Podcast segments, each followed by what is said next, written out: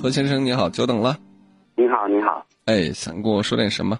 嗯，其实我就想说，我最近跟你讲一件事吧。我我这边有室友不好讲，就是现在就是我们在一个工地里面打工嘛。嗯。然后他们都很排挤我。为什么排挤你呢？因为就是他们总说我太喜欢表现。哦，说你喜欢表现是吧？对。那你是喜欢表现吗？你所谓的表现是怎么体现出来呢？就喜欢抢别人的活，啊，抢别人的活，那你为什么总是喜欢抢别人的活呢？因为我想赚钱。可是我觉得赚钱的方式很多种，抢别人的活是不是不太合适呀？但是我生活真的很紧迫，现在还没有老婆。你紧迫是你的事情，但是你抢别人活这个事儿吧，就牵扯到我们不能说人品问题吧，这么大的一个问题，就感觉缺了一点点契约精神的感觉。就是这是别人饭碗里的事儿，你可以通过有效的竞争去做。但如果说你通过恶性竞争，那就是劣币逐良币的过程。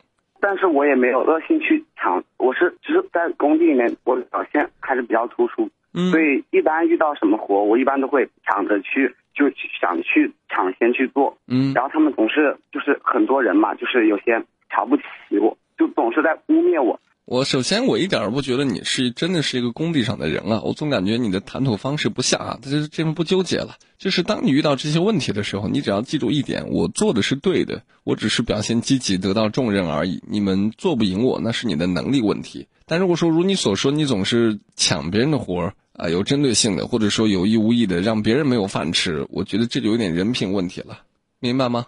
好，好，我希望你真的明白了啊！我要说就这些，好，再见。这个问题我知道，我聊完之后，很多人可能会有一些不同的意见，会觉得，啊，我们为什么不能够展现自己去获取利益最大化呢？嗯，社会比你想象的要复杂一些，有些事儿，挣钱是后半辈子很长一段时间都要去面对的事情，有些钱是该挣的，有些钱是不该挣的。包括我自己在做一些，呃，做一些事情的时候，如果我能够预见到我做的这件事情会对。我的同行或者说对我认识的人会造造成经济上的一些压力，我可能不会去做，尤其是生意上的一些事情不会去做。我不太想去做一个俏活的人，啊，除非说他们不合作了，或者有一方告诉我说这个关系我处理好了，不是因为其他因素，是真的我们觉得需要换一种合作方式了，那我可以介入。除此之外都不介入。那我一定会是个老好人，什么都说对，什么都会让吗？也不一定。有些事儿我觉得原则性的问题不会让，比如说频道要改版。啊，这个节目的上与不上，那我觉得这个事情不是让与不让的问题，而是要考虑到这个频道的发展问题。那一定是能者上，弱者下，像这种问题就不会退让。所以我们在生活当中要有自己的底线，底线是什么？能让的当然要让，不能让的就不要去碰它，因为这件事情你碰了，对你未来而言，多多少少会有一些没有必要的纷争。而且我相信你的内心没有那么强大，所以。不要去想这些事儿。